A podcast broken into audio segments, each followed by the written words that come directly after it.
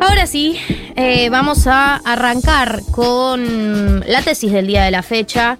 Como ya hay mucho que se ha hablado sobre eh, el evento del jueves a la noche, sobre el intento de asesinato de Cristina Kirchner, queríamos aportar algo, bueno, no sé si aportar, pero bueno, una, una propuesta de una, un debate que fue medio lateral, que por ahí no es el centro de esto, porque el centro de esto me parece que es muchas de las cosas que ya se hablaron además acá el día de ayer, como lo- la- los discursos de odio, los acuerdos democráticos, muchos de los puntos que me parece que no tiene sentido que yo los repita, porque por suerte hay muy buenos comunicadores en esta radio y estuve escuchando el día de ayer eh, y me sentí muy orgullosa de estar en una radio que haya tenido una cobertura como la que tuvo. Sí, y tema. aparte después vamos a hablar con especialistas, así que ¿para qué hablar nosotros de ese tema si vamos a tener a Mecasullo y, y otros? Como dijo Nico? Quiato, ¿para qué voy a hablar yo si hay gente que ya sabe hablar de este tema?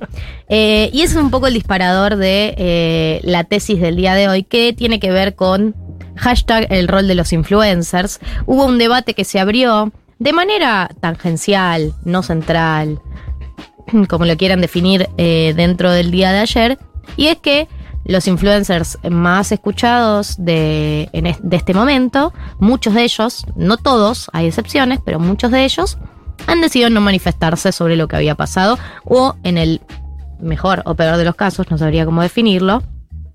eh, su manifestación fue decir que ellos no iban a hablar del tema e incluso ni siquiera se animaron a decir repudio un intento de asesinato a la vicepresidenta, sino que lo máximo que se animaron a decir fue lo que sea que fue lo que pasó un montón. Sí, o sea, sí, y no estoy no, a la, exagerando. no a la violencia. Pelearse es malo. Eh, traten de no matar a nadie de ninguno de los dos lados. Eh. Ojo, ojo con eso. Eh, seguro saben de qué tipo de influencia estamos hablando. Tampoco es personificar en No, uno no. muy puntual. Pero fue un discurso, incluso si hay muchos músicos también, muchos conocidos, que tampoco dijeron nada de, la nueva camada joven. Pero hay algo de los influencers y el discurso de, que tienen estos influencers en redes, que por ejemplo Danila Suárez Tomé, que tal vez la conocen, es una tuitera conocida, eh, eh, estaba hablando en los últimos minutos, las últimas horas sobre el tema, que para mí es interesante es también pensar qué les pedimos a los influencers, ¿no? Eh, eso, sí, me contás un poco de lo que planteó. eh, Bueno, yo a Danira la, la vengo siguiendo, ella hace el podcast Ocultonas, que está espectacular. Sigue, es filósofa y sigue muchos temas eh, de actualidad y siempre tiene algo distinto para decir. ¿Cuál, ¿Cuál era el planteo que hacía? No, bueno, ella lo que decía era que eh, habría que demitificar un poco que los influencers tienen un rol social. Y lo que dice es, no tienen ese rol social, no es que son un, un, un actor importante en la sociedad, sino que básicamente lo que están haciendo es intentar venderte cosas. Y su trabajo es ese, o sea, viven de poder generar ese tipo de engagement para poder generar eh, ventas, eh, al fin y al cabo. Eh, y yo, en algún punto, hace un par de semanas, eh, tuve este pensamiento interno, no sé si les pasó, de estoy viendo una cantidad de publicidad por gente que sigo en mis redes, que es increíble. Eh, ella lo que dice en, es- en esa línea es como que defiende un poco Twitter, porque dice, Twitter no está cooptado por Twistars. O sea, no es que vos lees Twitter y todos los tuiteros conocidos te quieren vender cosas todo el tiempo, como puede ser Instagram. Eh, pero en Instagram yo dejé de seguir un montón de gente, muchísimos famosos que seguía porque no sé bien por qué, no sé qué espero de esa gente, por qué la sigo. Quiero ver cómo viven, quiero ver qué están haciendo constantemente. Eh, y creo que hay algo de, de esa pregunta que se hace ella que está interesante, también qué esperamos de los influencers, ¿no? ¿Por, Claro. qué, por qué depositamos tanto en ellos? No, a ver, eh, lo que me surgía a mí era la siguiente sensación. Eh, es doctora en filosofía, Danilanos, eh, aclaran. Eh, a, mí lo que me surgía era lo siguiente. Es verdad que yo, a, veces se le pide a gente que labura en el área del entretenimiento, un área más de... que tiene un rol que tiene que ver con pensar en otra cosa, con entretener, con reírse. Yo creo que no se le puede pedir que hagan un programa de tres horas dedicado a esto como lo haríamos por ahí nosotros, como lo haría yo, como lo vamos a hacer parcialmente en 1990, como lo hice en mis otros trabajos parcialmente también, o totalmente. Creo que no está bien pedirles eso porque ellos no están en condiciones de hacer un programa de tres horas sobre el tema. Y sería pedirles más de lo que pueden y de lo que están interesados. Mm. Ahora, me parece que tenés dos salidas ahí. Una salida es que entrevistes a alguien que sabe y, y que conoces y que confías en su neutralidad, en la línea que suele tener. Digo, hay gente con la que se puede hablar que es conocida por cierta neutralidad. O sea,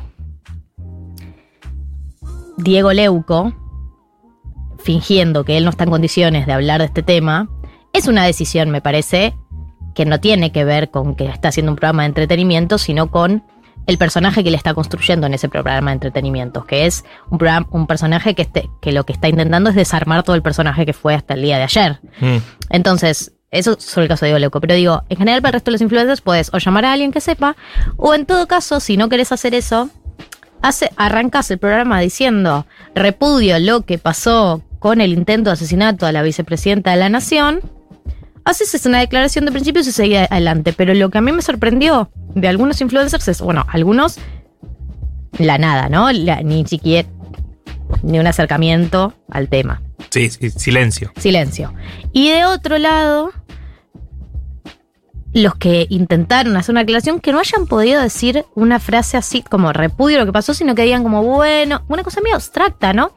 Como bueno y un montón todo lo que pasó y eh, nada, la violencia no, como nadie, un nadie menos, ¿no? Una cosa así. O sea, hay un video filmado desde 25 ángulos distintos de una persona poniéndole un chumbo a la cabeza de la vicepresidenta de la nación y vos te cuesta poner en palabras qué fue lo que pasó, digamos, o sea, me sorprende que a veces uno piense que hay eventos que trascienden estas discusiones eh, de grieta o de no querer posicionarse, sino algo que te mueve desde un miedo más visceral, pensaría yo, ¿no? Como un miedo Obvio. de tipo, no quiero vivir en un país Creo así. que todos tuvimos ese miedo, ¿no? Como. No bueno, sé, todos yo- no. Claro, es que yo pensaba, ¿qué persona puede querer no solo que la maten a Cristina Fernández, sino que vivir en un país en el que matan a la líder política de- del otro lado, digamos, ¿no? Sí, De sí, lo- sí, del otro que pensás. Como yo, yo no querría vivir en un país tampoco así, ¿no? No, pienso Pero eso. se ve que hay gente que sí, es rarísimo. No sé si, si sí, pero lo que digo es, me lo que me sorprendió fue eso, no tanto lo que algunas personas por ahí esperaban, que es que, bueno, tenés que estar como nosotros cubriendo el tema. Eso por ahí no lo pediría. Lo que me sorprendió es que sea tan difícil hacer un repudio casi institucional. Si te, no sé, tipo, la AFA hizo un repudio institucional. No sé cómo, cómo, cómo explicarte. Pero eh, me sorprendió que no pudieran ponerlo en palabras, que dijeran como, bueno, lo que sea que pasó, como lo que sea que pasó, o sea, no hay lo que sea, como, a menos que vos creas que esto fue armado, como lo cree un sector muy, muy, muy marginal de la sociedad, y entonces sí estás comido por la... O sea, entonces sí tienes una postura política, porque hay un, sector muy particular que cree que esto está armado. Sí, es que creo que también se juega un poco algo que, que te pasé en una nota de Semán, que después solamente hablemos con, con María Eugenia. Eh, que él decía, no sé si la polarización es tan fuerte en la Argentina, sino que hay algo que está pasando en muchas partes del mundo, que es que la extrema derecha se está radicalizando muchísimo más que lo que puede ser la extrema izquierda. O sea, ayer vimos a Miriam Bregman, al PTS, a un montón de partidos marchando en contra del, intento de asesinato. Eh, y la extrema derecha salió a decir que, que estaba actuado, que no creía. Un montón de tuiteros conocidos diciendo que habían subido notas eh, antes, o sea, que ya sabían del intento de atentado. O sea, un delirio.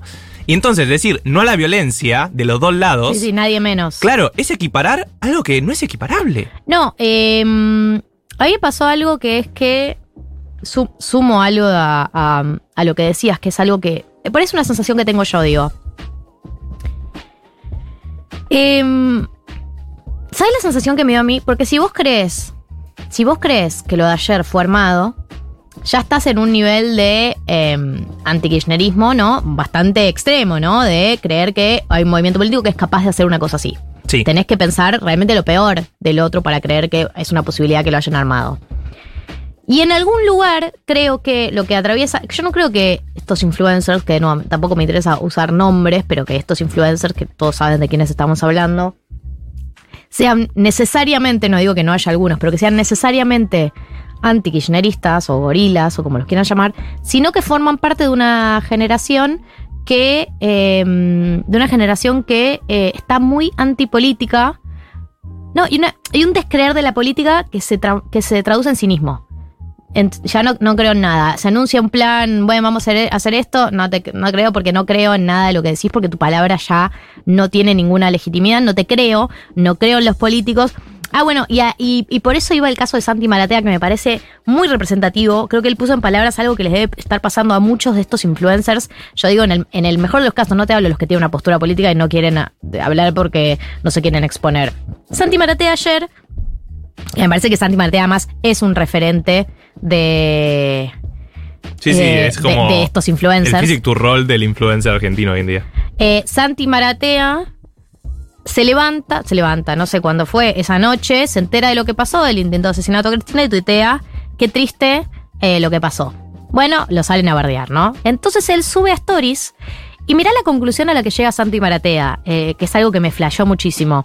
Él en Stories dice, bueno, yo resulta que tuiteé eh, qué triste lo que pasó y me salieron a bardear porque eh, se- me, me come- me comió la grieta, dice él. Como que ni. Él, él dice algo que me parece que es algo que todos vemos, que es ni siquiera uno puede decir qué triste que le intenten pegar un, un tiro a la vicepresidenta que te salen a bardear. Como Mm. que todo se lo come la grieta.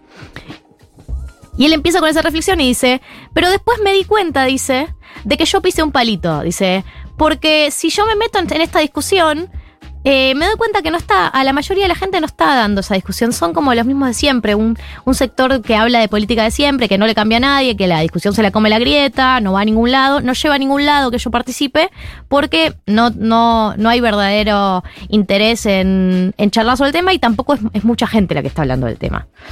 Entonces él llega a la conclusión, yo pisé el palito y ustedes no lo pisen. No tiene sentido que hablen sobre este tema. Él llega a esa conclusión. No llega a la conclusión de yo hablé, me bardearon, entonces no lleva a ningún lado. Entonces, medio que tampoco tiene sentido que, que hablen ustedes del tema. Eh, llega a la conclusión de que no valía la pena formar Mm. parte de la discusión. Y creo que eso debe atravesar a muchos de ellos que tienen, en el peor de los casos, miedo de que se le caigan marcas, miedo de perder esa- ese, ese rol tan masivo, ¿no? Que ser masivo implica resignar esos discursos que pueden hacer que te dejes de seguir un porcentaje de personas.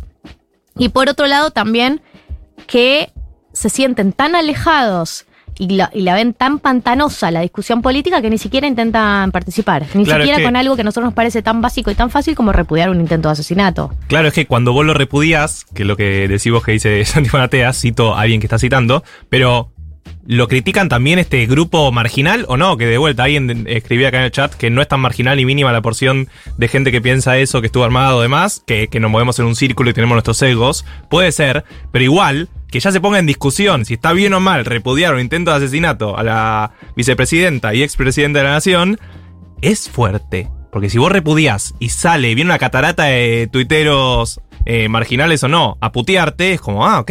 Te sentís La- resarpado. Claro, la discusión pasa por otro lado, entonces. Tampoco es verdad que porque haya muchos tweets diciendo que esto fue armado, eso representa un porcentaje de la gente, porque la verdad que está recontra estudiado de que los discursos de odio, los discursos de haters o lo que sea, eh, tienen mucha más presencia en las redes sociales que en la vida real. Tampoco uno puede decir que porque te parecieron eh, de, de 100 tweets, 30 diciendo que fue armado, eso lo puedes trasladar a la vida real porque no hay un- realmente una representación de todas las personas en las redes sociales y de hecho hay una sobre representación Claro. de los discursos de odio. Sí, Entonces tampoco, a ver, puede ser que uno se mueva en un mundo donde, eh, donde estas cosas eh, eh, no pasan. Pero yo creo que ver un paneo de los medios de comunicación, no es un paneo de, de- todos los, de todos los discursos, pero últimamente estuvieron hasta los discursos más radicalizados en los medios. Y que Babi Echecopar piense que esto es un límite, a mí me dio la sensación de que eh, trascendió algunas fronteras este, eh, este, este hecho.